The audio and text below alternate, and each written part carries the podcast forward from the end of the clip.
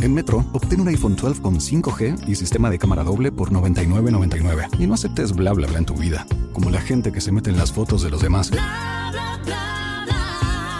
Enfoca, corta y adiós. Tú no aceptas bla bla bla en tu vida. No aceptes bla bla bla de tu servicio móvil. Obtén un iPhone 12 sin cargos de activación ni nada de bla bla bla. Solo en Metro by T-Mobile. Cámbiate a Metro y trae tu ID. Esta oferta no es disponible para clientes actualmente con T-Mobile o quienes hayan estado con Metro en los últimos 180 días. En Metro, obtén un iPhone 12 con 5G y sistema de cámara doble por $99.99. Y no aceptes bla bla bla en tu vida, como la gente que se mete en las fotos de los demás. Enfoca, corta y adiós. Tú no aceptas bla bla bla en tu vida. No aceptes bla bla bla de tu servicio móvil. Obtén un iPhone 12 sin cargos de activación ni nada de bla bla bla. Solo en Metro by T-Mobile. Cámbiate a Metro y trae tu ID. Esta oferta no es disponible para clientes actualmente con T-Mobile o quienes hayan estado con Metro en los últimos 180 días. Hola a todos, ¿cómo estáis? Mi nombre es Juan Jesús Vallejo. Soy periodista, escritor y el director del programa Noche de Misterio en Caracol Radio.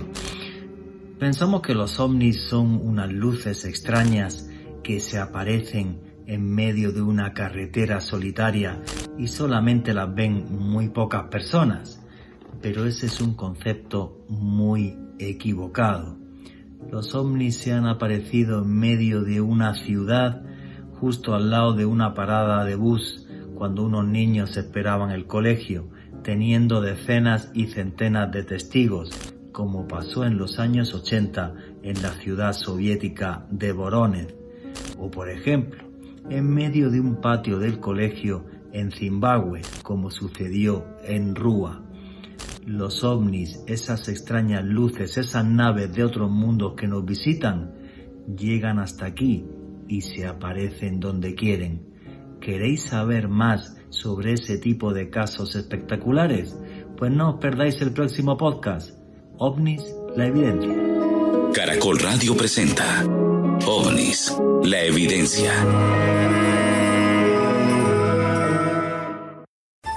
En Metro, obtén un iPhone 12 con 5G y sistema de cámara doble por $99.99. Y no aceptes bla bla bla en tu vida, como la gente que se mete en las fotos de los demás. Enfoca, corta y adiós.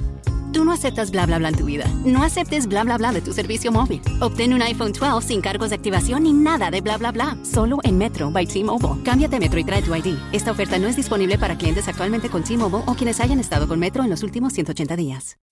As humans, we're naturally driven by the search for better. But when it comes to hiring, the best way to search for a candidate isn't to search at all. Don't search, match with Indeed. When I was looking to hire someone, it was so slow and overwhelming.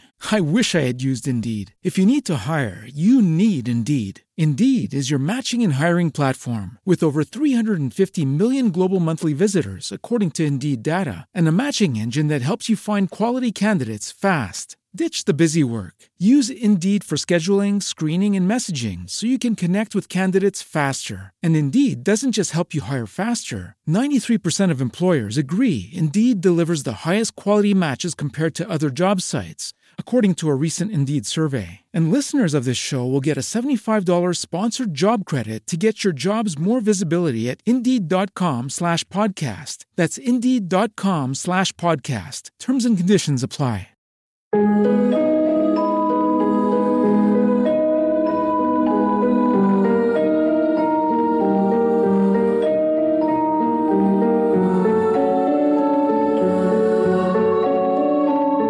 niño me encantaba mirar las estrellas.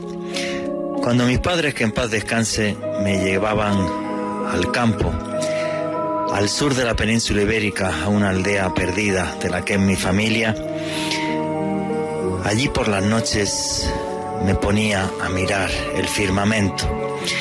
Me encantaba subir a las montañas ya que son muy escarpadas. Y allí rodeados de bosque, con olor a pino y a romero, en la oscuridad de la noche me parecía que el firmamento era mágico.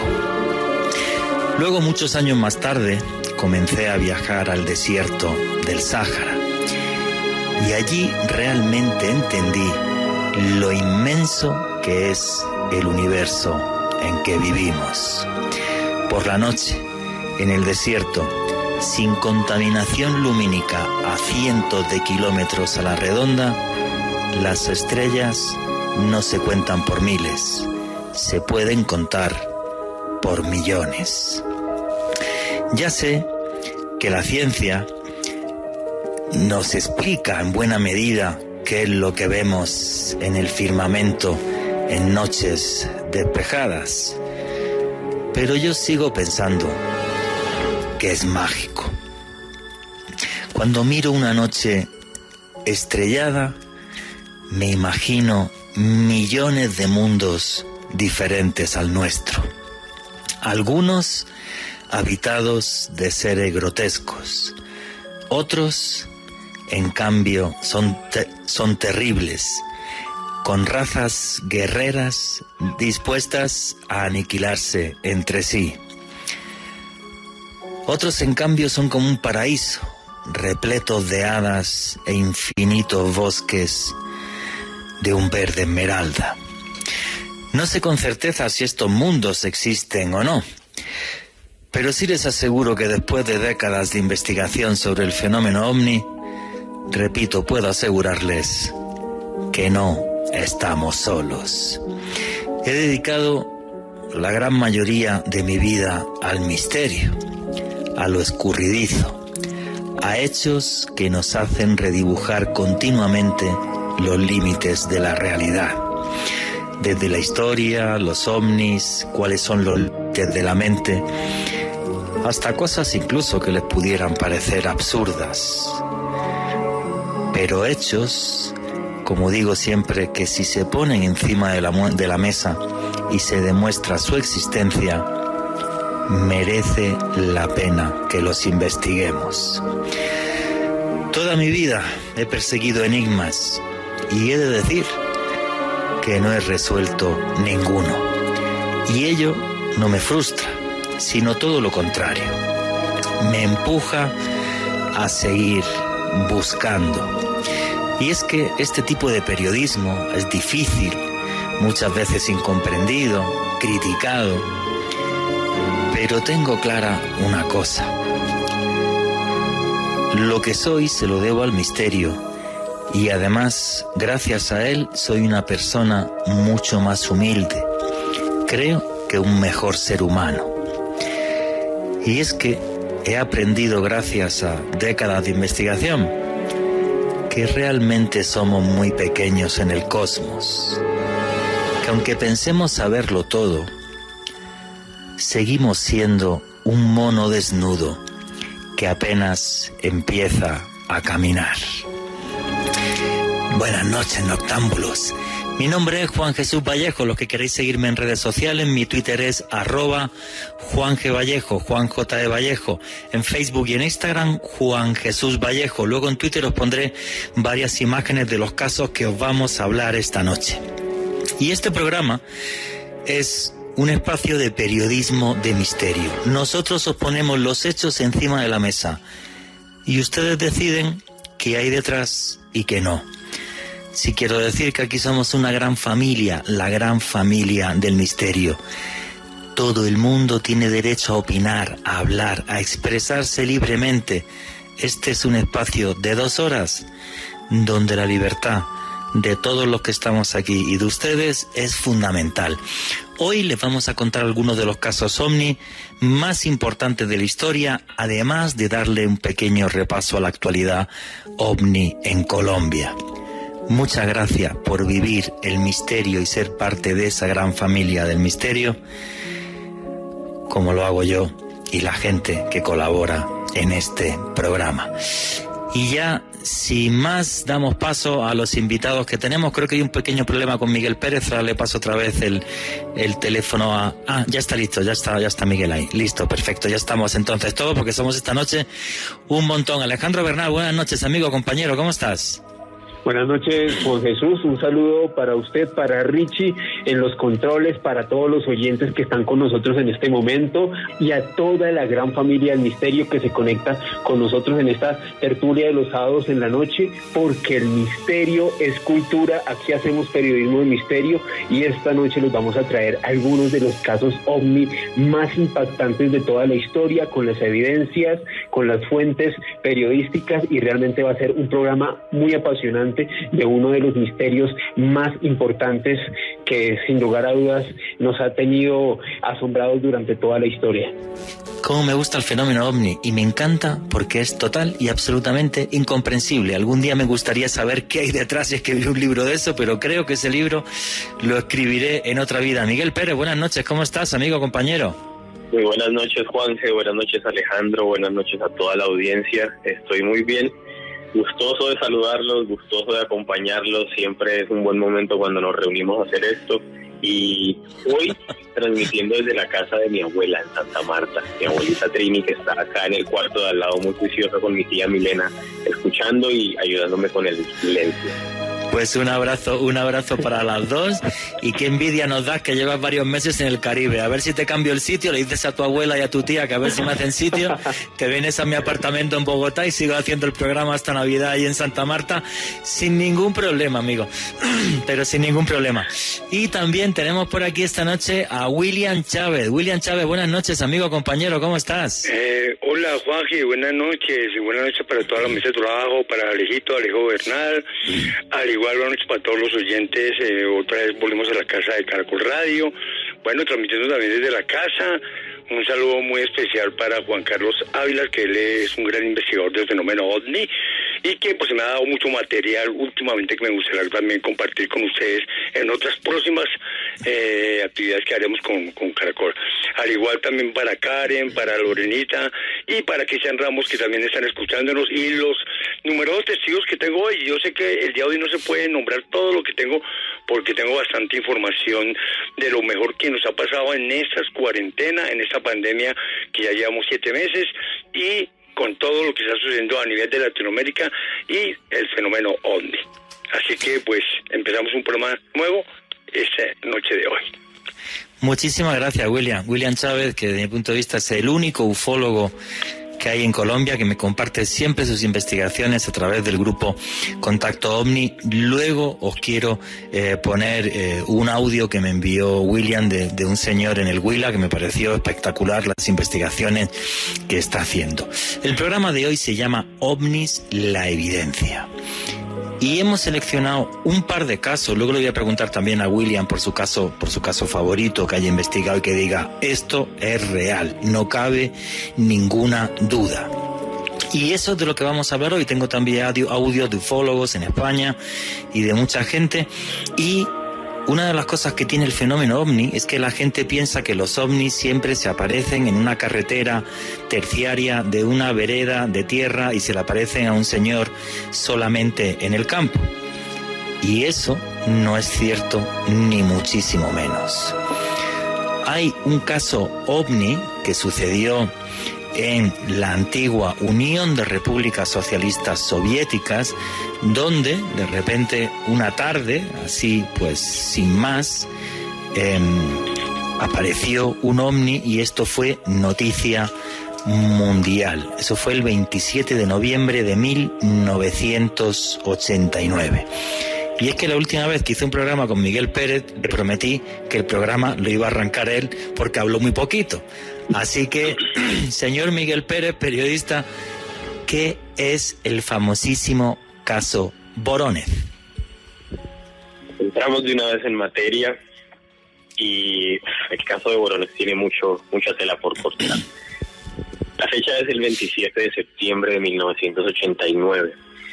Había un grupo de niños que estaban jugando fútbol en un parque llamado Yuzhny, en la ciudad de Borones, que queda al sureste de Moscú.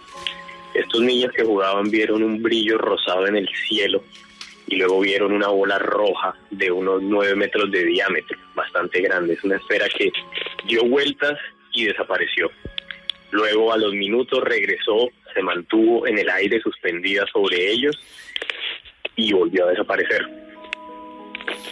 La agencia TAS, TASS, que es el organismo oficial de comunicación de la en ese entonces ya agonizante Unión Soviética, le dio tanta credibilidad a este caso y esto es una entidad oficial que redactó un teletipo explicando que los alienígenas acababan de llegar a Rusia.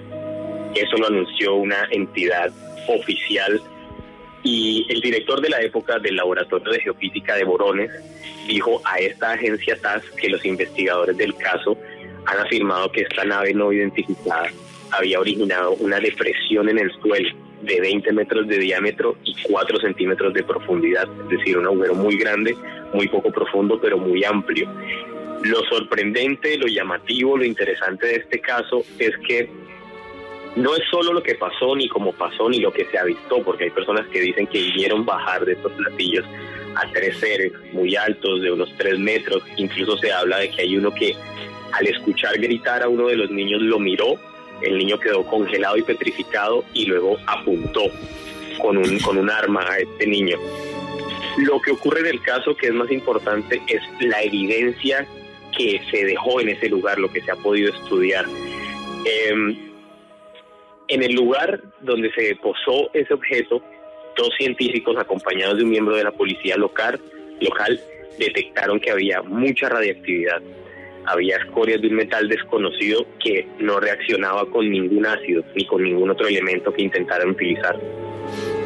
Testigos presenciales del hecho aseguran que estos alienígenas dejaron dos piedras y son dos piedras con una composición que a día de hoy se desconoce en la Tierra. Quiero, quiero, quiero, quiero meterme, vamos, vamos, vamos por parte, vamos por parte que es mucha información. Lo que pasa esa tarde eh, fue el 27 de noviembre, noviembre de 1989. Lo que pasa esa tarde, que es un campo de, es un, es un parque que se llama Yudni, en las afueras de, de, de Borones, en un barrio así suburbial, eh, hay un grupo de niños que está jugando al fútbol, son un montón de niños, también había adolescentes porque y algún adulto porque cerca había una parada de autobús. Y efectivamente, lo que ven es una, una, una, esfera de luz que se mueve, que aparece, desaparece. Otros dicen que cuando está muy cerca parecía como una especie de nube de plasma. Y eso cuando se está acercando, está rodeado de algún tipo de fuerza o algo que no está claro, porque hay un par de árboles que se deformaron cuando el objeto estaba, estaba posándose. Entonces, en, en, el momento en el que se posa el, objeto, lo que deja son cuatro huellas en forma de rombo. Más o menos eh, las huellas eh, tenían, eh, o sea, no, no, no te creas que cada, cada, huella tenía más de unos 20, 30 centímetros, más o menos. Lo único es que eh, la nave eh, tenía forma de melón en torno a unos 15 metros de largo por 4 de ancho y 7 de altura. Esa nave tenía un símbolo muy extraño, que luego vamos a hablar, de él, pero yo lo que quiero es que escuchéis la primera televisión que, que, llegó a, a fue televisión española y recogió el testimonio de dos niños. Entonces yo quiero que toda la audiencia de Caracol escuche lo que dijeron eh, esos niños. Eh, Richie, ponme el audio 1, por favor. De la nave salieron tres seres. Eran altos, más altos que la gente normal. Llevaban una especie de gorros, gabardinas azules y botas altas, del mismo color que la nave. Anduvieron por este lugar durante unos minutos. Más tarde entraron dentro de la bola. La nave comenzó a elevarse lentamente y desapareció. Y ya mismo regresamos aquí en los especiales de misterio en Caracol Radio. Continuamos con OVNIS, la evidencia.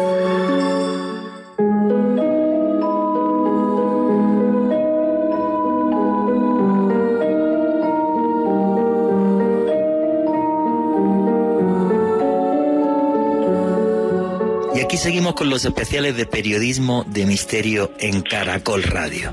¿Qué quería decir Alejandro Bernal del caso Borones?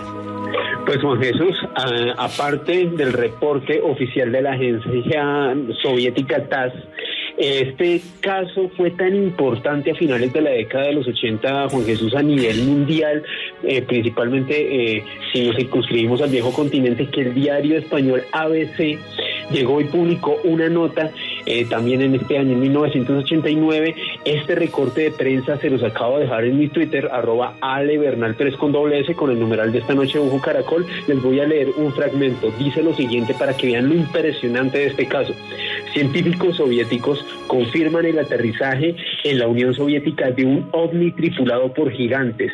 Científicos soviéticos han confirmado el aterrizaje de una nave espacial no identificada en un parque de la ciudad de Voronezh.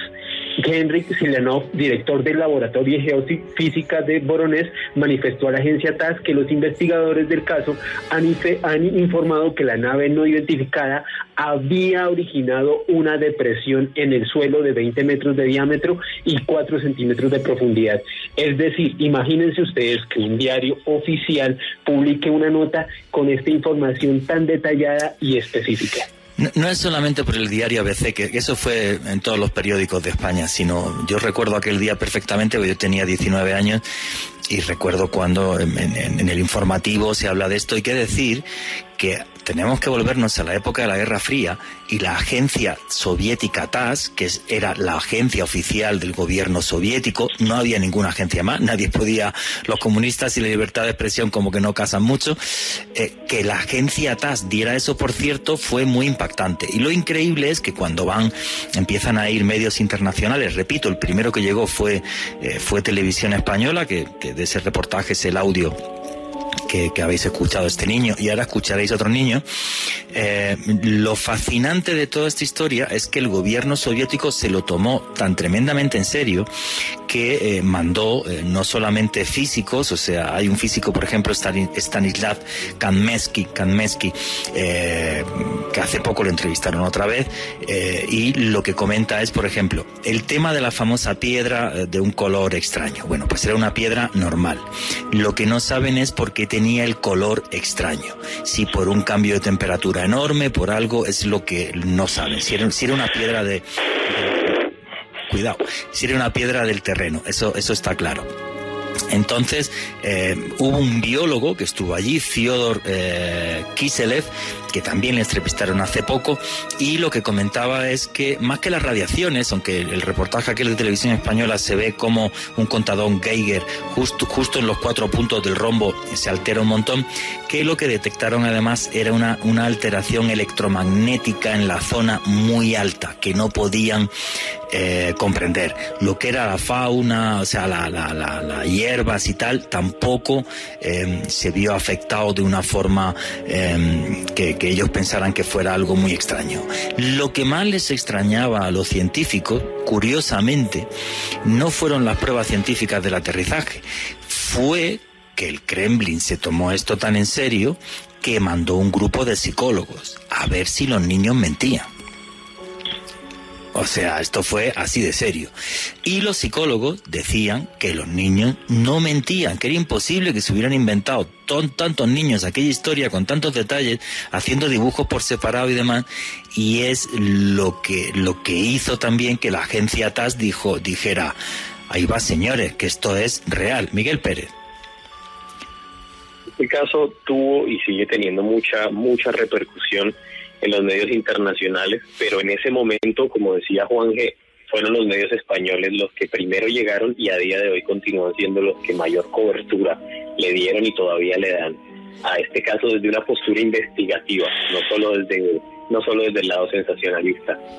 Una cosa que muchos no saben es que esa misma noche fueron vistos también tres extraterrestres muy similares a de acuerdo a las descripciones que daban los testigos rusos en Conil de la Frontera, que esto es en Cádiz. Cinco vecinos de ese pueblo dieron descripciones muy similares a las que dieron los rusos en la misma noche.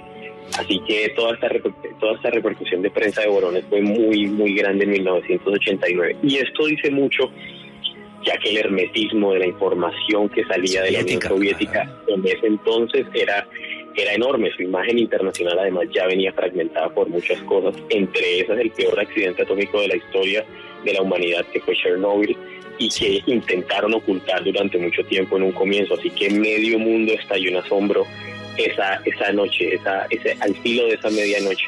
Hay un libro que se llama Expediente Soviet UFO, escrito por Philip Mantel y Paul Stonehill, en donde se narran muchos más detalles de esta experiencia, abro comillas para decir Una multitud que se había reunido allí vio lo que describió como un alienígena con tres ojos a través de una escotilla abierta. El extraterrestre medía aproximadamente tres metros, tenía puesto como un traje plateado con botas color bronce y llevaba un disco en el pecho. Este ovni aterrizó, salieron dos criaturas de él, una de las cuales era un robot. Un muchacho gritó porque tenía miedo, el alienígena lo miró con sus ojos brillantes y el muchacho quedó en silencio, sin poder moverse. Los observadores también gritaron y el ovni desapareció. Cierro comillas. Pero esto no terminó allí y abro comillas nuevamente.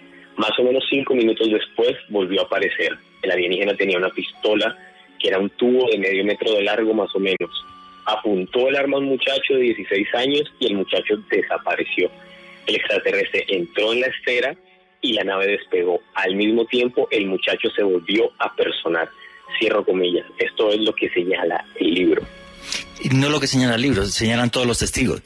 Eh, y además el chaval de 16 años, que por cierto el amigo que estuvo por allí no pudo localizarlo, ya no vive en Boronet, eh, no recuerda nada.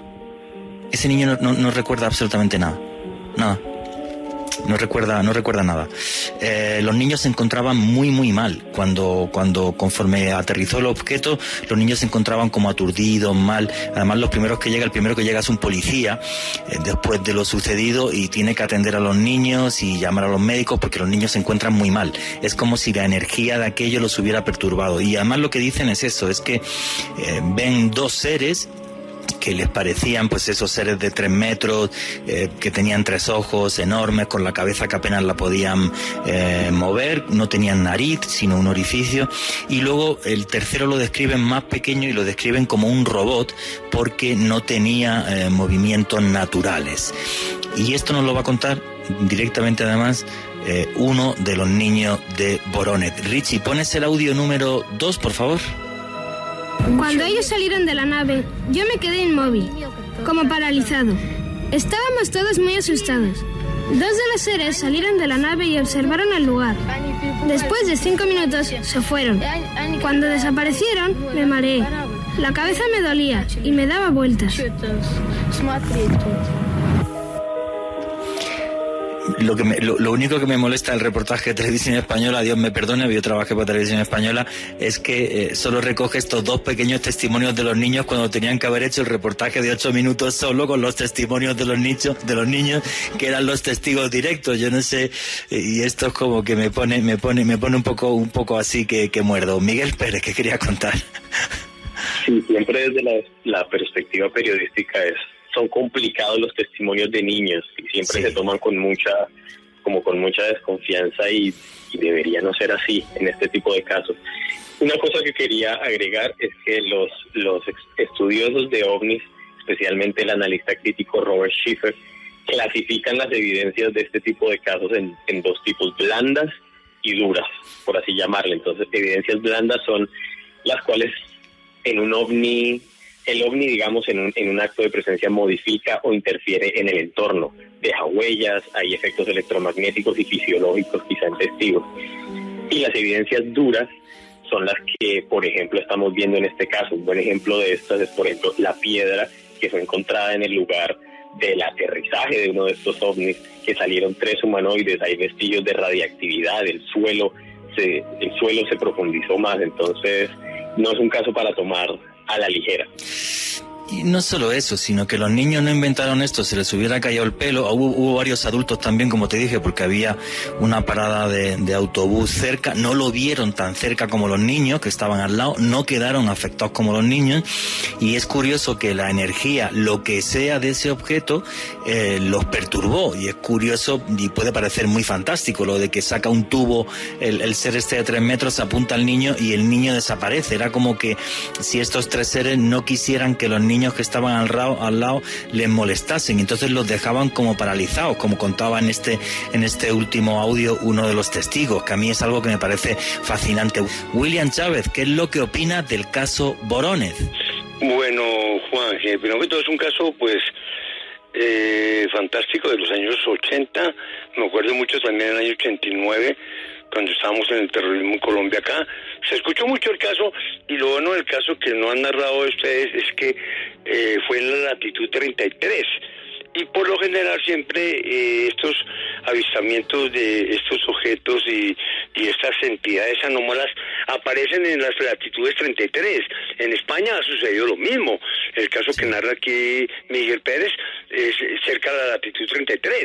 Es lo más extraño es que la mayoría de los avistamientos ovni aparecen en la latitud 33. ¿Qué tiene que ver la longitud y la latitud 33 con los avistamientos ovni? Es algo muy bueno para investigar con el campo electromagnético. Y por otro lado, la doctora Marina Popovich, la cosmonauta rusa, quien también eh, hizo mucha investigación de ese caso, ella misma se apersonó en el año 90 sobre el caso de, de, de, los y ella misma en la revista Freihauser de Rusia publicó las investigaciones que hicieron en campo sobre lo que los niños hablaron en ese entonces. Y que después eh, sí hubo un estudio de psiquiatría entre los niños para ver si los niños están diciendo verdad o mentiras, pero resulta que también un complot ahí con los niños para que después no hablaran más del tema, como siempre ha sucedido con el tema OVNI, a veces los testimonios y los testigos son silenciados para que no cuenten la verdad. Y el tema pues queda ahí como en, en bambalinas, pero sin embargo es un caso fascinante y lo creo que uno de los mejores de la ufología reciente de los años 90. Fijaros, antes de que hable Miguel Pérez, que esté con la mano levantada, que no hay ni un solo documental en condiciones ni nadie ha ido a investigar el caso a tope con dinero y plata para estar allí un día y llegar hasta el final, hasta hace unos meses Javier Sierra. ¿Queréis escuchar a Javier Sierra? Richie, ponme el audio número 3. He aprendido muchas cosas de este viaje reciente a Voronezh, al sur de Moscú, a unos 500 kilómetros al sur de Moscú, para entrevistar a los testigos de aquel encuentro ovni de 1989. Quizá lo más importante es que no hubo solo un encuentro ovni, sino que lo que ocurrió a finales de septiembre de aquel año en esa región fue mucho más em, complejo que lo que llegó a Occidente. Varios eh, objetos tripulados eh, aterrizaron en días sucesivos en lugares próximos al centro de la ciudad, en ese parque sur de la ciudad de Voronezh. Fueron estudiados por las autoridades, eh, investigados con mucho detenimiento, aunque también una de las cosas que he aprendido gracias a los investigadores que estuvieron trabajando sobre el terreno hace 30 años con los testigos, es que todo aquello sucedió en un estado de alarma muy particular que rodeó a la Unión Soviética de aquellos años. Ese estado de alarma se abrió eh, un tiempo antes, en 1986, con el famoso accidente de Chernóbil y los investigadores creyeron durante algún tiempo y lo siguen sosteniendo algunos todavía hoy que aquellos objetos no identificados eh, estuvieron sobrevolando la zona de Voronezh para limpiar de radiactividad esa zona, una zona que está muy cerca de un reactor nuclear en Novovoronezh idéntico al de Chernóbil y que tuvo algunos problemas de fugas radiactivas justo en el momento en el que se produjeron aquellos avistamientos. Por lo tanto, nos enfrentamos a una situación que es digna de análisis. Quizá eh, aquellos ovnis, como dicen los investigadores, eh, estuvieron allí para llevarse esa radiactividad o quizá se utilizó el asunto de los ovnis para distraer la atención de un incidente, de una fuga que pudo, haber, eh, que pudo haberse producido en Novovoronezh, en la central de Novovoronezh, justo en aquellos días del otoño de 1989. Sea como fuere, regresar al escenario de los hechos y entrevistarse con los testigos y con los investigadores de aquel tiempo como si no hubieran pasado tres décadas ha resultado ser una de las experiencias más edificantes que he tenido en mi años de interés por el fenómeno de los objetos voladores no identificados. Bueno, pues esto nos cuenta Javier Sierra, que es el único periodista del mundo que ha investigado el caso a fondo, recogiendo un montonazo de testimonios, pero nos toca ver la serie Otros Mundos, que es la que él dirige en Movistar, eh, y aquí juraría que no, no, no, podemos verla, no, no tengo ni idea, la verdad, si se puede ver aquí o no, pero en, en, España sí, creo que ya se está, se está emitiendo. Entonces, mucha, un abrazo muy grande a, Javier Sierra, que, que, siempre me atiende cuando, cuando hablo con él. Miguel Pérez. Para ir, digamos, cerrando un caso que lleva décadas sin cerrarse. Lamentablemente, digamos que el oscurantismo que se posó sobre este, sobre este suceso generó mucho desconcierto sobre el paradero de la enigmática piedra de la que hablamos. Pero a pesar de eso, la explosión mediática que generó tanto interés por los ovnis en la Unión Soviética empezó a destapar algunos sucesos anteriores mucho, mucho, muy interesantes. Acá les dejo uno brevemente y es que el 29 de enero del 86, tres años antes, en, Dan, en Danigorsk, un objeto esférico de procedencia desconocida pareció impactar contra una montaña. Luego un rayo luminoso brotó del lugar y muchos grupos de investigación ufológica oficiales fueron al lugar, tomaron pruebas, hicieron investigaciones. Había árboles destruidos, había actividad, había actividad, había radiactividad, perdón.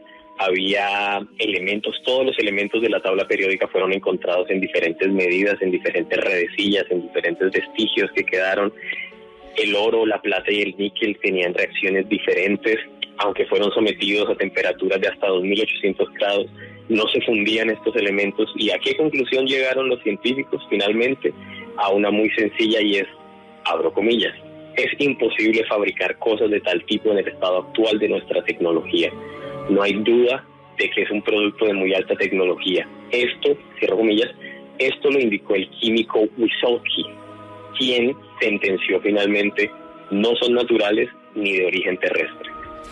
No conocía ese caso y esa historia me parece buenísima y otro día nos lo vas a contar, pero más en detalle. O sea, ese caso me parece buenísimo. No lo, no, no lo conocía. ¿eh? Sí quería decir que es tremendamente importante todo esto de las centrales nucleares y de la fuga radiactiva en, en Borones y os voy a decir por qué porque cuando se dan las filtraciones del Pentágono en diciembre del 2017, una de las conclusiones que saca ese filtrador, que es Luis Elizondo, es que estos objetos se avistan mucho más en torno a lo nuclear, a instalaciones nucleares militares o civiles. Y este es un detalle que a mí no me deja de parecer ser curioso. Y desde el famoso incidente Rockwell que, que sucede al lado de una base militar nuclear, a los incidentes con el portaaviones USS, USS Nimitz, el Theodore Roosevelt, todos. Y Borones es otro de los casos que refuerza esta hipótesis. No sabemos por qué a estas naves les interesa tanto nuestra energía nuclear. Y no vayáis que sigue aquí el especial de periodismo de misterio en Caracol Radio. Continuamos con OVNIS, la evidencia.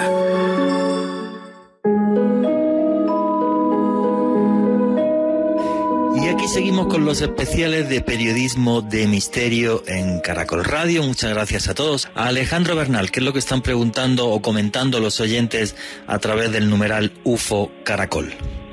Diego Ferreira. No me parece raro que Rusia tenga noticias de seres de otros mundos. No hace mucho en la ciudad de Volgorov la Fuerza Aérea Rusa detectó dos naves en forma cilíndrica navegando el cielo ruso. En Sputnik News esto fue noticia. Sí, los archivos de la antigua Unión Soviética sobre OVNI ya me gustaría tenerlos a mí en casa, ya te digo yo. Pero bueno, eso falta en algunos años. ¿Qué más comentarios hay? Oldman, el caso Borones hace parte de uno de los ex-files soviéticos. Me parece increíble el testimonio de los niños y la nota de prensa.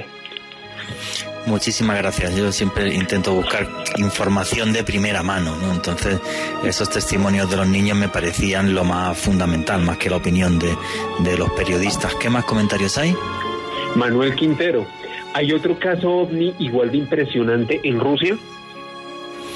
No, como este no desde mi punto de vista, estamos hablando de un día a las 5 de la tarde eh, y aparece una nave en medio de, un parque de una ciudad. O sea, es una cosa eh, muy, muy, muy, muy excepcional. Muy, muy excepcional.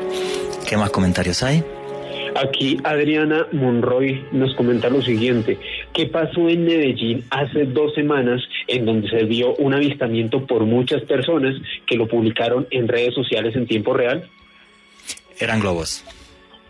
Y nosotros lo pusimos también en el canal de YouTube, en Oculto Tras la Sombra, ahí podéis ver los vídeos de los ovnis, que yo en ese vídeo lo que digo es que todavía no sabía qué son, que pueden ser o que no pueden ser, y eh, eran globos, confirmadísimo.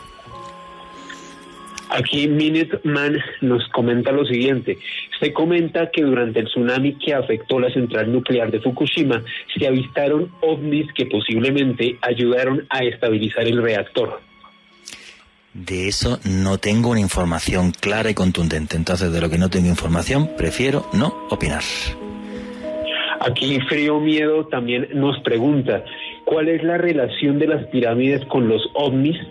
¿Por qué se han visto esas figuras enormes sobrevolando lugares importantes como el Pentágono y el Kremlin?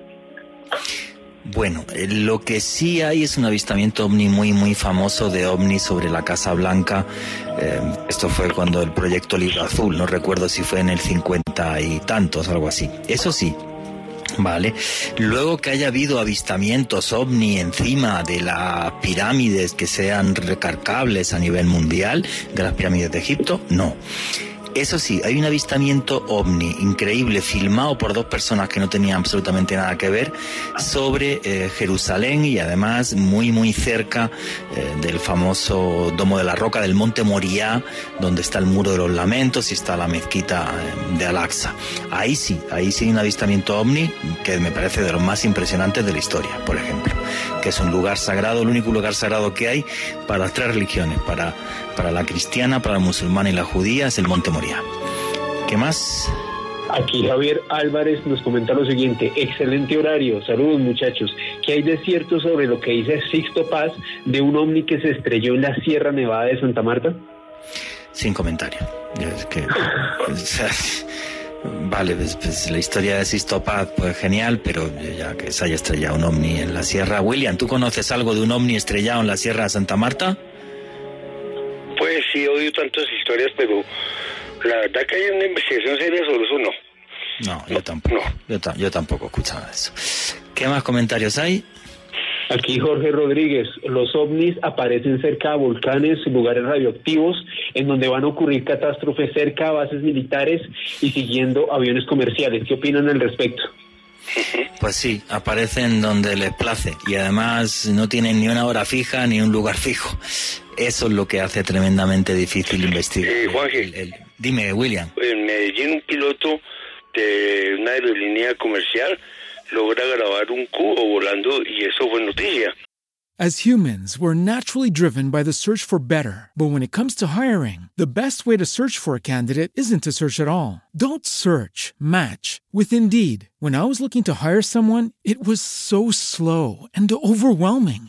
I wish I had used Indeed. If you need to hire, you need Indeed. Indeed is your matching and hiring platform with over 350 million global monthly visitors, according to Indeed data, and a matching engine that helps you find quality candidates fast. Ditch the busy work. Use Indeed for scheduling, screening, and messaging so you can connect with candidates faster. And Indeed doesn't just help you hire faster. 93% of employers agree Indeed delivers the highest quality matches compared to other job sites according to a recent Indeed survey. And listeners of this show will get a $75 sponsored job credit to get your jobs more visibility at Indeed.com slash podcast. That's Indeed.com slash podcast. Terms and conditions apply. Lucky Land Casino, asking people what's the weirdest place you've gotten lucky? Lucky? In line at the deli, I guess? Aha, in my dentist's office. More than once, actually. Do I have to say? Yes, you do. In the car before my kids' PTA meeting. Really? Yes. Excuse me, what's the weirdest place you've gotten lucky? I never win and tell. Well, there you have it. You can get lucky anywhere playing at LuckyLandSlots.com. Play for free right now. Are you feeling lucky? No purchase necessary. Void where prohibited by law. 18 plus. Terms and conditions apply. See website for details. Ese vídeo buenísimo, sí, Buenísimo. Sí, primero yo eh, de, inclusive estuve en contacto con él. Se llama César. el piloto César de, de, una aerolínea de aviación. Allí él, cuando logra grabar, él inclusive le hizo seguimiento al video que tiene una duración como de unos 20 segundos. Se ve claramente la, el, cubo, es un, como una especie de cubo. Entonces es una evidencia innegable de algo no identificado que ya le han cambiado también el nombre a estos objetos. Y una cosa, William, como a mí me escribe, bueno, me escribe tanta gente eh, que no sabía dónde tengo ni el audio, pero hace como unas tres semanas eh, me mandó dos audios por Instagram eh, un señor que es piloto, no puedo decir su nombre, que saliendo de Bogotá hace unos años pasando muy cerca de la peña de Huayca, vio un objeto eh, azul pasando por debajo del avión que llamó hasta torre de control, no aparecía en radar ni nada y se quedó súper impactado y me mandó... Sí, ese- sí, esa noticia sí fue hace unos años y sí, fue, no fue encima de la peña, fue cerca de la peña de Huayca. Eso, es cerca de la peña de Huayca, me dijo. Sí, sí, sí, sí, sí, es una noticia. Hay, hay mucha, hay mucha evidencia en Colombia y pues hay algunas personas que me han mandado audios que de pronto pues hoy por tiempo no se pueden colocar y pues qué pena con ellos, pero pero sí hay bastante información de lo que ha venido sucediendo muy reciente este año. Este año ha sido pues un año muy clave que a pesar de la cuarentena que hemos tenido todos, hay mucha gente que ha alzado la mirada al cielo y ha podido eh, grabar cosas extrañas que hay que investigarlas y ese, ese es lo bueno del investigador OVNI que sale al campo a investigar el tema. Efectivamente, William, lo que tú has dicho, de repente en esta pandemia la gente ha tenido tiempo de mirar el cielo, cosa que nunca hacemos. Alejandro Bernal, ¿qué más comentarios y preguntas hay? Aquí le hacen una pregunta a nuestro invitado William Chávez. ¿Cuáles son los casos ovni más investigados en Colombia? Bueno, eh, es mucho, son muchos, son muchos. Ya, ya la mayoría los han nombrado ustedes en, varias emisiones, en varios programas se han, dicho, pero ya llevamos de Arcercio Bermúdez, año 69, caso Nolaima. Eh, hemos hablado del caso de Zarzal, que estuve hablando ayer con Diego Mondragón, si nos está escuchando, un saludo especial para Diego, donde también tengo un audio, donde aparecieron ovnis últimamente también, y este es un caso de humanoides. Eh, tenemos el caso óptica, como ustedes están nombrando sobre por qué los ovnis aparecen sobre las sobre las eh, centrales nucleares y bases militares. Pues tengo un caso muy reciente de mi querida amiga Sandra Chaparro en la ciudad de Cali, que me ha estado enviando durante toda la pandemia más de 100 fotografías de estos objetos. Entonces hay una nave o hay un objeto que yo lo llamo, pues es una especie de tabaco que aparece debajo de un árbol y que pues ella, que es una persona pues al principio un poco incrédula porque ella no, no sabía que era el tema, ella pensaba que era otra cosa, junto a la ma- su señora madre logra grabar encima de la base. La base es una, es una, es un, un barrio de la ciudad de Cali, hay que a una base militar, sobre las 50 creo que es, y en ese lugar eh, ha sido objeto desde la época que creo que explotó un camión en Cali y eso fue un revuelo porque hubo muchos muertos.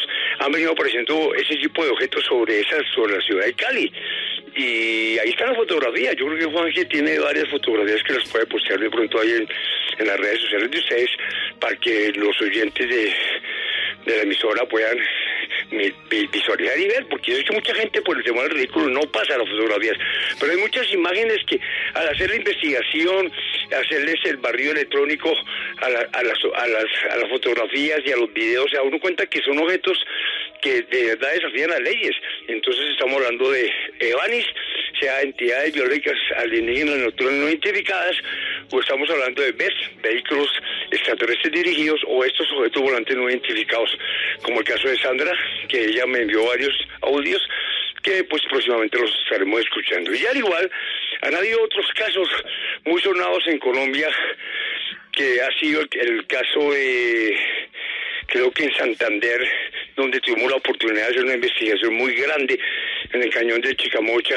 donde cayó hace en el año 2010, 5 de septiembre, en donde una, supuestamente el, satélite H1, eh, 1910, algo así ruso, cayó, dicen que era un satélite, pero después descubrieron que no era ningún satélite porque los ah, helicópteros negros llegaron a la zona, barrieron la zona, eh, militarizaron la zona y nosotros logramos con un equipo de investigadores llegar a la zona en la cual casi fuimos destruidos y no nos dejaron pasar. Pero tuve la oportunidad de poder hablar con la, señora donde el supuesto objeto que cayó allí en esa zona, en, cerca del cañón de Chicamocha, mató más de 50 reses de la zona y no era ningún satélite ni nada de eso. Era un objeto sorprendente, señor, que se lo llevaron en, en- en las redes de los helicópteros que, que tuvimos la oportunidad. Inclusive las fotografías pasaron en ese año y después dijeron los astrónomos que no, que eso era simplemente un meteorito que cayó allí, allí en el norte de Santander. Y bueno, creo que hay otros casos que yo creo que Juan que puede pasar. Creo que hay un audio de, de- del amigo de, de Huila. Sí, Oscar Javier Marínez. Ahora, ahora vamos a Sí, pasar. es, ahora- es excelente porque él ha hecho investigaciones en todas las poblaciones de, de Huila y hay un audio muy espectacular, aunque tengo otros, donde él nos, nos, narra, hace los dibujos, los retratos y todo de lo que ha venido observando con personas ya de la tercera edad. Listo, perfecto, ya lo vamos a poner en muy poquito. Alejandro Bernal, la última pregunta o comentario. Mr. X, ¿podrían ser los ovnis objetos creados en la Tierra basados en los estudios de 1905 robados a Nikola Tesla luego de su muerte? No. Definitivamente no. O sea, una cosa son los objetos que diseñó eh, Nikola Tesla y hay prototipos incluso de los nazis de, eh, de, naves de forma de forma esférica y de perdón de forma de forma de platillo volante, pero con sinceridad no. Eh, lo de Nikola Tesla, de eso un día haremos un programa, que es un personaje muy interesante. Sabéis además que como curiosidad un día le preguntaron a Einstein, le dijeron, queremos hacerle una pregunta a usted que es el hombre más inteligente del siglo XX y ¿sabéis lo que respondió Einstein? No, tendría que haber usted hablado con Nikola Tesla, fue lo que respondió. En fin, bueno señores, vamos a seguir con OVNIS, la evidencia. Hemos contado el caso Borónez, para que sepáis y veáis que los ovnis no solamente se aparecen en medio del campo en una vereda una noche estrellada, sino que pueden hacerlo por la tarde en medio de una ciudad. Y hay otro caso, desde mi punto de vista, igual de impactante, que es en Rúa, Zimbabue. Alejandro Bernal, ¿qué pasó en Rúa, Zimbabue hace unos años? Muy bueno, sí. Sin lugar a dudas, Juan Jesús, para mí el caso ovni más impactante de los últimos 30 años para ambientar a los oyentes. Imagínense ustedes 62 niños a la hora del recreo que observan cómo un objeto volador no identificado aterriza más o menos, más o, menos a unos 100 metros de su patio de juegos y observan cómo de estos objetos descienden dos extraños seres. Pues bueno, los reportes de prensa nos hablan que esto ocurrió en la escuela Ariel de la ciudad Ruwa en Zimbabue, Zimbabue, un país del continente africano, el 16 de septiembre de 1994. Pues resulta que era la hora del descanso aproximadamente las 9 de la mañana. Los maestros de esta institución educativa estaban pues reunidos, estaban haciendo pues una eh, haciendo unos ajustes y unos reportes en ese momento con las directivas, cuando de repente los 62 niños, de acuerdo a las investigaciones oficiales, observaron como un par de objetos voladores no identificados aterrizaron aproximadamente a unos 100 metros del patio donde ellos estaban jugando. Inicialmente varios de estos niños, de estos testigos, vieron unos objetos luminosos en el cielo que aparecían y desaparecían. Posteriormente vieron cómo descendieron, pero lo más impactante fue que muchos de ellos observaron a un ser de pequeña estatura, un cuello escuálido, ojos enormes, muy similar para, para mm, hacerlos eh, visualizar a los oyentes a lo que se conoce como la raza de los grises, seres muy pequeños de ojos negros, muy grandes, que descendió de la nave caminó un corto trecho y se acercó hacia ellos. De acuerdo a muchos de los niños, les reitero, 62 quienes estaban observando esto de diferentes eh, edades, detallaron cómo este ser se comenzó a comunicar telepáticamente con ellos. Algunos llegaron incluso a comentar que este ser les daba algún tipo de información relacionada con una debacle ecológica que iba a suceder en el planeta. Lo cierto es que después de observar pues este hecho tan impactante, se percataron que este ser regresó a este objeto volador no identificado, la nave comenzó a despegar y de un momento para otro desapareció en el firmamento con Jesús.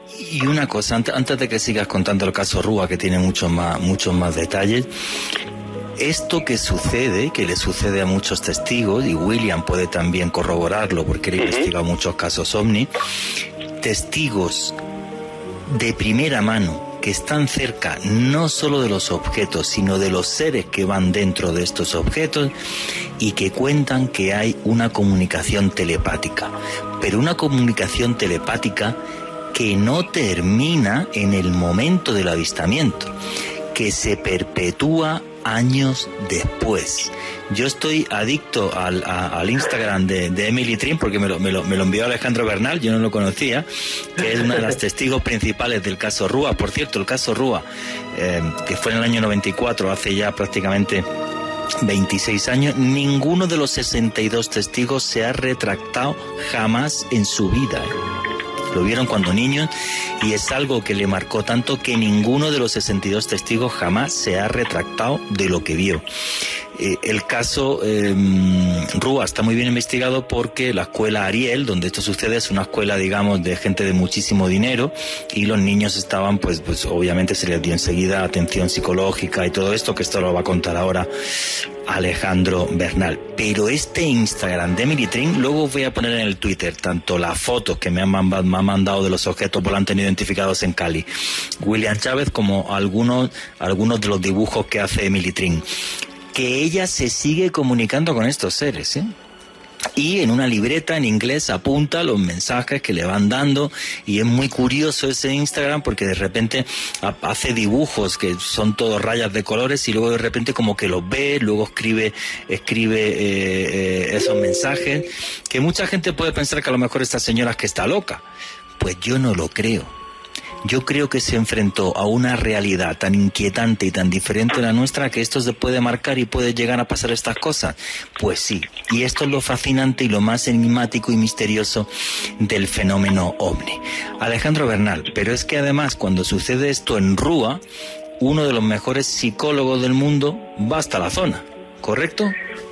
Sí, Juan Jesús, y nos referimos a un experto, un profesor de, psiquiatría de Harvard, el señor John Mack. Pero antes de abordar la investigación que hizo esta eminencia en mi Twitter, arroba alebernal3.ws, les acabo de dejar el Instagram de Emily Twin, una de las testigos presenciales de este ovni en Rubo en 1994, y les dejé el Instagram y uno de los dibujos que ella hace. Según su testimonio, ella estaba estudiando en esta escuela, en la escuela Ariel en Rubo, Zimbabue. En esa época, en el 94, tenía ocho años de edad, era la hija del cónsul canadiense en esta nación africana y ella no solamente comenta que tuvo comunicación telepática con estos seres en el momento del avistamiento, sino que hasta el día de hoy se comunican con ella, tal y como usted comentaba, Juan Jesús, le dictan algunos mensajes y gracias a esa información ella crea estos dibujos que les estoy compartiendo en mi Twitter. Sí, o sea, es un, es un tema fascinante. Yo lo del Instagram de esta señora y creo que nada más que tiene 600 seguidores. O sea, Miguel Pérez, quería contar algo. Tiene en este momento 682 y 3 conmigo que ya la acabo de seguir. Está genial. Sí, porque es una mente que ha entrado en contacto con una realidad que no es la nuestra. Y entonces hace unas cosas muy raras. Esta señora no está loca, ¿vale? Eh, le pasó a 61 niños más. Y, bueno, y comentan que ella estuvo muy cerca de uno de estos seres. Entonces, no sé, es un tema, a, mí me, me, me, me, impacta mucho y me fascina ese Instagram. Sigue contándonos eh, la historia de John Mack, de este psiquiatra de la Universidad de Harvard, Alejandro Bernal. Pues Juan Jesús, resulta que este psiquiatra llegó en compañía de la ufóloga Cynthia Hines y un equipo de periodistas de la BBC de Londres, quienes días después llegaron a la escuela a investigar, y a recolectar testimonios tanto de los niños como de los profesores y los directivos de esta institución educativa. Pues lo más interesante de esto, Juan Jesús, es que el psicólogo John Mack le pidió aproximadamente a unos 20 niños de diferentes edades, estamos hablando que esta escuela albergaba niños de más o menos desde los 5 hasta los 16 años, que cada uno les dibujara lo que había observado en aquel momento. Hay un video que si me lo permiten luego se los comparto en mi Twitter, en donde se ve cómo niños de diferentes edades dibujan objetos voladores no identificados seres parecidos a los grises. Es decir, el mismo John Mack luego lo comentaba y ahorita vamos a escuchar un audio. Es prácticamente imposible que niños de diferentes edades y en tal cantidad, 62 testigos, se pongan de acuerdo para inventarse una historia de estas características. Por ahí tenemos un audio que vamos a escuchar a continuación, Juan Jesús. Sí, además una cosa que está muy clara, no solamente que, entrevistó a un montón de niños, sino que los entrevistó por separado, haciéndole dibujos, todo, y esto le costó a John Mack que la Universidad de Harvard, por sacar su libro Abduction, le investigara durante 14 meses entrevistando incluso a pacientes psiquiátricos que él tenían porque en Harvard pensaban que, que este señor, que John Mack, se había vuelto loco y es lo que tiene muchas veces cierta parte de la ciencia eh, cuando alguien del mundo científico dice, señores, que esto es real. pero después de esos 14 meses de investigación, el señor John Mack siguió siendo profesor de psiquiatría de Harvard, de una de las universidades más prestigiosas del mundo. Eh, Richie, ponme el audio número 6, por favor. Precisamente hemos tenido un caso de niños que han vivido la experiencia de encontrarse con dos ovnis y dos seres que habían sobrevolado el patio de recreo. Fue en una pequeña escuela secundaria de las afueras de Harare, en Zimbabue. 60 niños vieron posarse esos dos ovnis de los que salieron dos seres. Todavía recuerdo la forma en que una niña me describió la escena. Dijo que aquellos seres andaban a saltos sobre la hierba y se dirigían hacia ellos. Recuerdo la voz de John que le preguntaba a una niña. Era una escuela un poco poscolonial, muy disciplinada, con niños de diferentes orígenes, uniformados. John le preguntó, ¿cómo llamarías a esos seres que has visto? Y ella respondió, yo los llamaría alienígenas, yo los llamaría extraterrestres. En septiembre de 1994, más de 60 niños de esta escuela de los suburbios de Harare, en Zimbabue, fueron testigos del aterrizaje de dos objetos y vieron salir a dos seres. Dos meses después, John y Dominique llegaron al lugar para trabajar con los niños, sus padres y los profesores, todavía sorprendidos. John, especialista en psiquiatría infantil, habló largo tiempo con los niños. Hablan de sus experiencias, de esos sucesos como una persona habla de cualquier cosa que le ha sucedido. Cuando hablas con un psicótico que te cuenta algo, se aprecia que es una psicosis. Sientes que es algo que no ha sucedido nunca. Lo noto. Sé que es algo que esa persona quiere hacerme creer, que le asusta o deforma la realidad. Aquí no hay nada de eso. Son personas sanas que me hablan de algo que les ha ocurrido y se dan cuenta de que es una locura. Son conscientes de eso. Se hacen muchas preguntas, dudan de sí mismos y describen cosas reales, una luz, lo que han hecho con sus cuerpos. La calidad de la forma en que se expresan es la de una persona que habla de una experiencia que ha vivido de verdad. Llegaron corriendo y realmente asustados. Aunque hubiéramos querido, nunca les habríamos hecho correr así a todos juntos. Lo hemos intentado muchas veces. Se refugiaron aquí como si hubieran visto una serpiente. Teníamos una reunión de profesores y les oímos gritar y estaban aquí. Los niños no pueden inventarse todo eso. Al principio yo también era escéptica. Pensaba que habían visto algo, pero no podía aceptar el hecho de que fuera algo sobrenatural. Pero la coherencia en lo que contaban indica que ha habido algo más que lo que pensé al principio.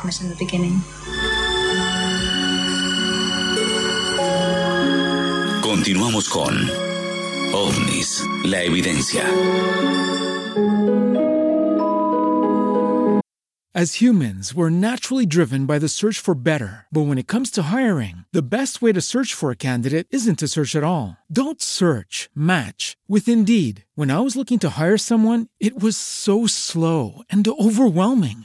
I wish I had used Indeed. If you need to hire, you need Indeed. Indeed is your matching and hiring platform with over 350 million global monthly visitors, according to Indeed data, and a matching engine that helps you find quality candidates fast. Ditch the busy work. Use Indeed for scheduling, screening, and messaging so you can connect with candidates faster. And Indeed doesn't just help you hire faster. 93% of employers agree Indeed delivers the highest quality matches compared to other job sites, according to a recent Indeed survey. And listeners of this show will get a $75 sponsored job credit to get your jobs more visibility at Indeed.com slash podcast. That's Indeed.com slash podcast. Terms and conditions apply.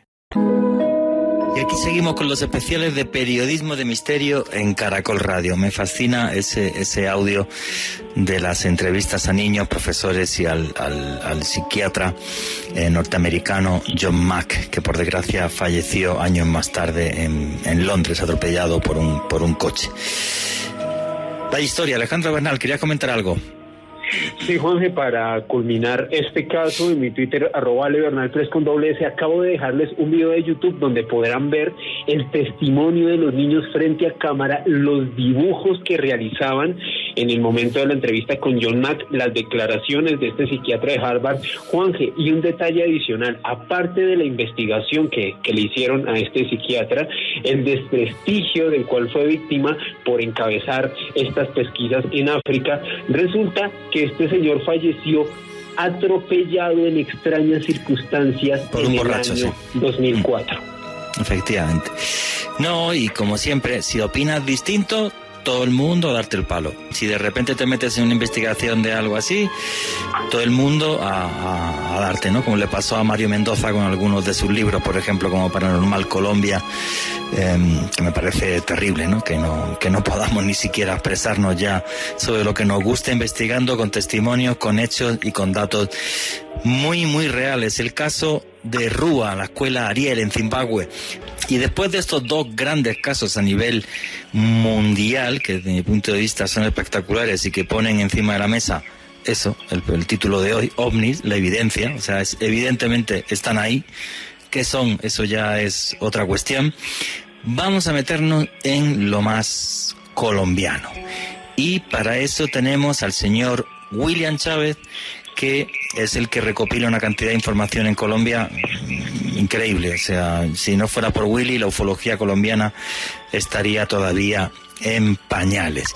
William, ¿te parece que pongamos el audio de Oscar Javier Marínez de las investigaciones que ha Sí, sí, estado haciendo? el audio de Oscar y cada uno sacará su conclusión y después hablamos de otros de otras investigaciones que se vinieron haciendo estos últimos tres, cuatro meses. Perfecto, pues bueno, este audio de Oscar os va a comentar quién es y cómo haciendo un trabajo de investigación histórico para su pueblo resulta que se encuentra con esto que vais a escuchar. Richie, ¿me pones el audio 4, por favor? Eh, muy buenas noches para todos, para Juan Jesús Vallejo, para el señor William Chávez, para la mesa de trabajo de Caracol Radio y para el grupo Contacto OVNI.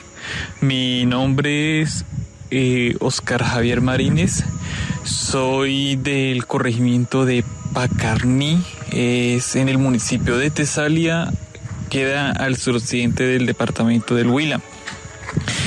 Eh, yo soy una persona que me gusta mucho el arte y también me gusta mucho trabajar por mi pueblo, por Pacarní, desarrollando proyectos y uno de esos es la realización de un libro acerca de la historia de Pacarní. Y durante los dos años que he estado investigando, eh, he hablado con muchas personas y me he encontrado con con cosas que la verdad nunca llegué a imaginar que pasarían en ese pueblo. Entonces fue ahí donde yo envié todas las pruebas, las envié al grupo Contacto OVNI, al señor William Chávez, y pues porque él es una persona dedicada a esos temas, a ver si nos podía aclarar un poco lo que ha pasado aquí en este corregimiento. Eh, cerca de acá, de, de Pacarní, eh, aquí justamente queda pegado, queda pegado a la, el municipio de Iquira y esa región tiene, contiene mucho oro. De aquí incluso se ha sacado el oro que, que se utilizó para la realización de, del Premio Nobel de Paz y también se encuentran muchas minas al parecer de uranio y pues quizás he asociado esto con respecto a esas cosas que han pasado. Aquí las personas, las más antiguas, me han contado historias o cosas de, de ver objetos, ver luces extrañas en el cielo. Una persona me comentaba acerca de, de unas luces verdes que veían y que pues la verdad me pareció muy extraño y a partir de ahí pues creció mi interés de querer buscar o de saber, conocer un poco más acerca de, de estas historias. Y fue allí que cuando un día hablé con un señor que me comentó que cuando se dirigía hacia el municipio eh, de Iquira, tipo 4 de la mañana, eso fue en febrero de, de este año, observó eh, una esfera verde luminosa de, de un tamaño, diría él, como de de dos metros a, lo que él estaba y que pasó cerca de él, pasó mm, más o menos una velocidad no tan ligero y que él quedó impactado a raíz de eso. Entonces luego de ahí empecé a investigar más.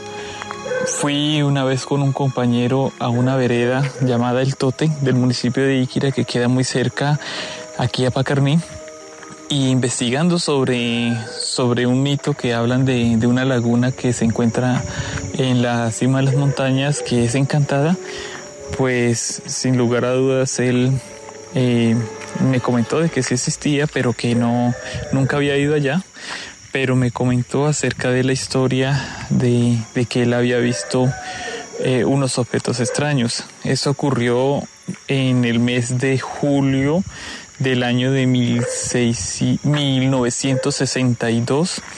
Eh, él se encontraba, dice él que se encontraba con, con su madre y, y, su hermano, ellos estaban pequeñitos en la casa, él es una persona humilde, vive en una casita entre las montañas y tipo seis y media de la tarde vio que, que apareció un objeto en forma circular metálico, él lo describe como como una paila esa de, de hacer panela que por debajo tenía fuego, dice que tenía fuego y lo más curioso es que dijo que veía dos personas adentro, dos personas que se encontraban ahí y que se dirigió hacia el cielo, él se asustó y, y que él le había preguntado a la mamá qué, se, qué era eso y había dicho que, que era el demonio y ellos asustados pues se fueron para la casa.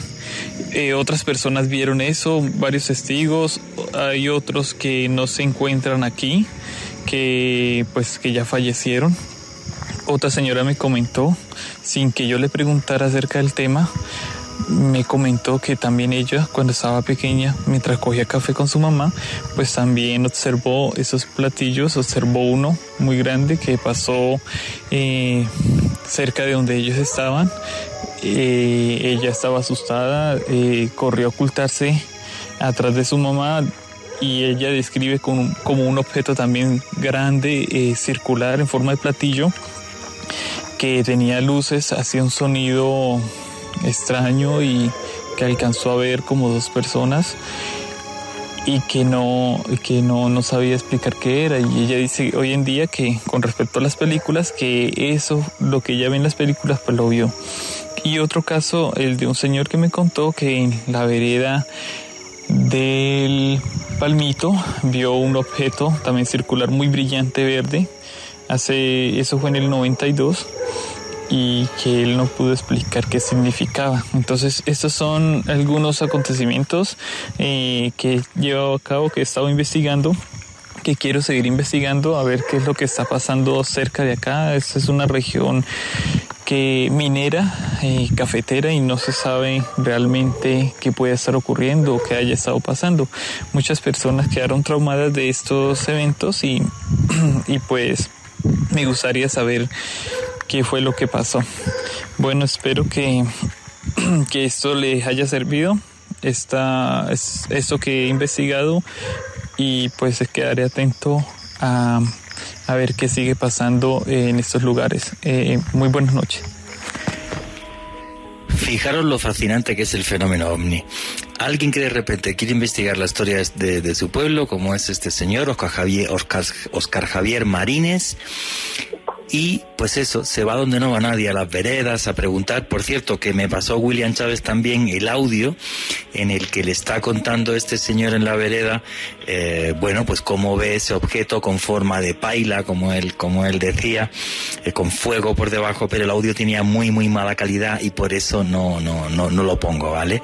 Porque no se, no se escucha muy bien pero es fascinante. O sea, hay gente sencilla, tranquila, de campo, que se dedica a la panela, que no le importa nada el fenómeno ovni ni tiene nada que ver con ello, pero de repente sucede algo que les cambia la vida. Y luego la reacción de la mamá. Eso es el demonio. Eso es una cosa muy rara y eso es el demonio, que no viene a ser más que lo que pasaba en las crónicas medievales cuando decían que aparecía una luz y luego un ser y directamente ya era el demonio. Oye, William, qué buen trabajo de investigación de este, de este señor, que se lo ha tomado con mucha calma sin ser ufólogo, pero poquito a poco, mientras sigo investigando por las veredas de Pacarní, que hay que ponerlo ya en rojo para el mapa OVNI de Colombia. Fíjate, fíjate las historias que se han encontrado, ¿no, William? Claro. No, imagínate, Juanje y Alex, eh, y Miguel también, que hice una investigación durante la pandemia, ya que pues yo vivo en Río Frío, Otavio, en el sector del bote, cerca de la Peña de Huayca, y durante la pandemia, porque estábamos todos encerrados, pues la policía molestaba mucho, pero yo me tomé la molestia un día de subirme por el alto de las canicas eh, en Río Frío, Tabio, y eh, oí unas historias, empecé a, a, preguntar, yo siempre le, le, pregunto a todos los campesinos de la zona que han visto esto o qué sucede. Además que cuando uno ve cosas extrañas, pues uno va hacia la zona y hace la investigación, recoge muestras y hace toda la investigación de campo, ¿sí? Eh, llegué a un lugar que tuve la oportunidad también de tener unos periodistas de Caracol antes de la pandemia, de un programa que iba a ser Caracol o que está por hacerlo Caracol en, televisión, que más adelante diré qué programa es, que ya incluso salió algo al principio de enero y se hicieron unas grabaciones en ese lugar acerca de un testimonio de una señora llamada Juana Tinjacá. Esa señora pues no, no, quiso darme el odio porque le, tiene mucho miedo a eso y pero yo la estoy presionando para que me ayude porque estuve en la, en finca de ella y resulta ser que más o menos en el mes de agosto de este año, en la pandemia, una noche, que eso un viernes, creo que el 5 de agosto, eh, apareció una luz roja que descendió por detrás del cerro de las canicas y descendió a la finca de ella. Eh, ella tiene, allí por lo general siempre Río Frío es una región lechera, y, allí es una región de, de, donde hay también mucho ganado y hay también hay, hay, mucha papa. En la región ella tiene aproximadamente en la finca unas 40 vacas. Ella cuenta que esa noche vio una luz descender y que eso era como el demonio que había bajado, así como lo acaba de nombrar pues aquí ese otro señor, que eso se asustó, que eso era el demonio y que ella vio como el demonio se llevó una vaca y se la llevó hacia la luz. Se desapareció la vaca. Yo fui hacia la zona, miramos la zona eh, con un equipo de radiación y si tiene radiación en la zona, yo quiero que Juanje un día que ojalá pueda hacer el esfuerzo nos acompañe a este lugar, tome las muestras y yo no estoy hablando mentiras, porque la investigación hay que hacerla personalmente, no, no hablarlo yo. Y sí, señor, y la señora lloraba que le, le robaron su vaca que le había costado dos, tres millones de pesos y que posiblemente después otros terneritos amanecieron también muertos con radiación. Después ella empezó a echarle la culpa que eso lo que había sucedido eran cuateros que venían de Zipaquirá y que ellos se habían contratado un helicóptero o algo así para robarse las vacas. Pues ese es el testimonio de ella, no creía, nunca creía en los ovnis, ni cree en eso, ella dice que eso no existe, que son mentiras, que no vale carreta, que es abducción, que nada, que eso es el demonio y que eso es el demonio.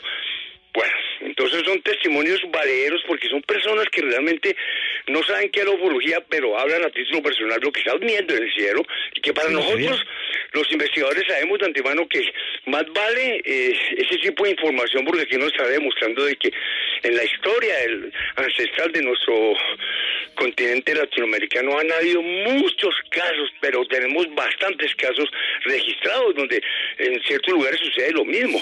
Y no solo ese, tuve la oportunidad de volver a hablarse muy poco con, con uno de los, de los casos más famosos de Colombia, que desafortunadamente se le hizo muy mala prensa y, y lo utilizaron algunos, algunas personas timadoras, que es el caso de Luis Roberto Rodríguez, y que yo personalmente he estado en contacto con él últimamente y que también quiero presentarlo de pronto en Caracol más adelante, donde él me narra la verdadera historia de la abducción que tuvo y que lo dejaron en Pitalito, pero él me narra que lo siguieron contactando y le pasó lo de lo, de la telepatía y él no sabe nada porque sigue siendo un campesino a la edad que tiene en este momento, tiene casi 70 años.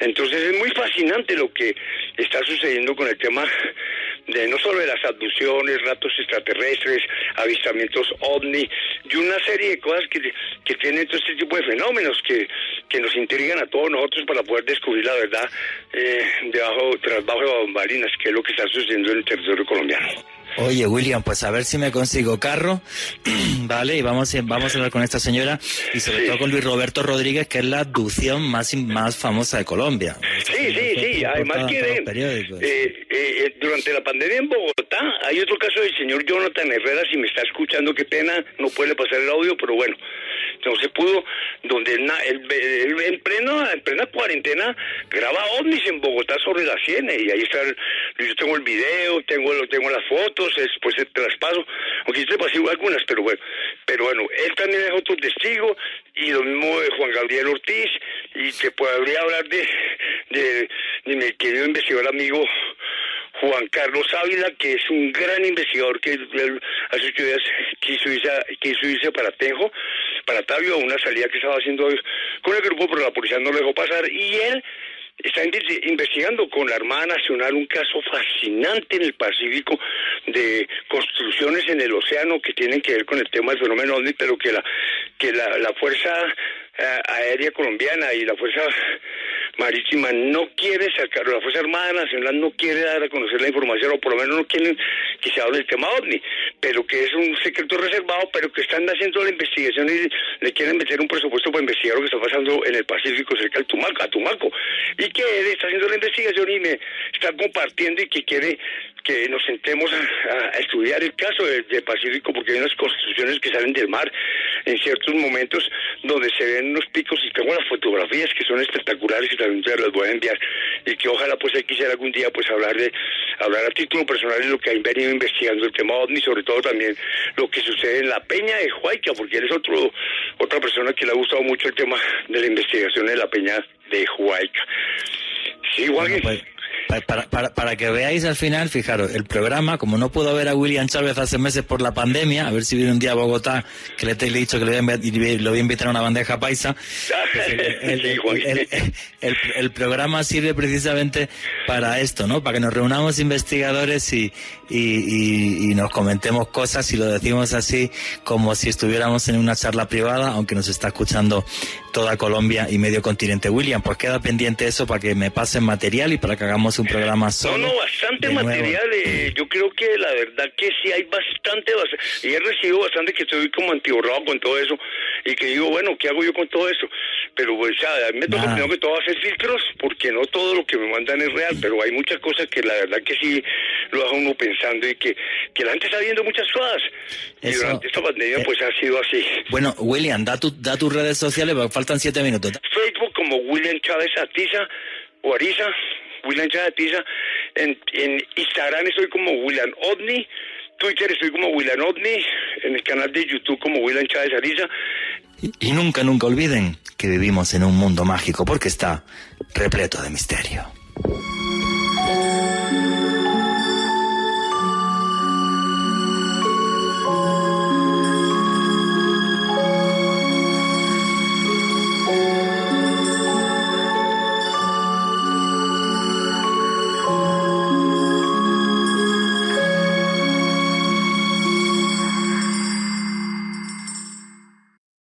As humans, we're naturally driven by the search for better. But when it comes to hiring, the best way to search for a candidate isn't to search at all. Don't search, match with Indeed. When I was looking to hire someone, it was so slow and overwhelming.